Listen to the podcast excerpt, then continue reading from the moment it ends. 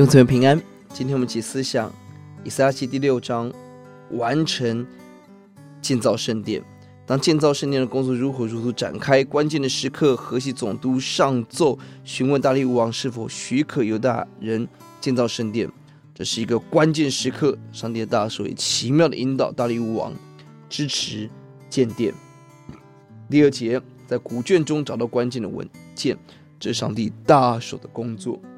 六到十二节，大力王的命令；六到七节，要除去一切的阻碍，不要拦阻以色列人重建圣殿。八到十节，提供帮助，拨款要帮助犹大人，提供献祭所需要的牛羊、麦子、面等。十一到十二节，强化命令，定下刑责。而圣殿在拆毁后七十年，在主后主前。五一六年，把在圣地重新被建立起来，这是神给他们极大的恩典。而重建完圣殿后，他们做两件事：举行圣殿感恩奉献礼，献上赎罪祭，一方面表达对过去的犯罪的悔改，并且按着神的律法，让祭司利未人投入圣殿侍奉的行列，并且他们守逾越节，正如摩西带领以色列人离开埃及，前往应许地。这群神的子民也离开了外邦，回到圣地，重新立约，做神子民。弟兄姊妹，愿我们常常离开世界，回到教会，回到神面前，走神所喜悦的路。要写在第十四节，犹大长老因先知哈该和以多的孙子撒迦利亚所说劝勉的话，就建造这殿。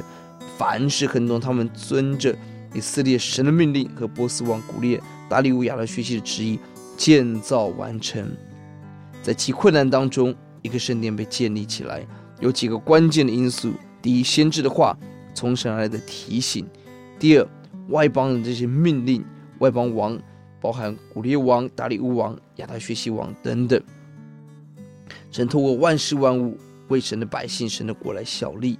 第三个是所罗巴伯带领犹大人忠心的完成繁重的建殿的工程，完成的时间在主前五一六。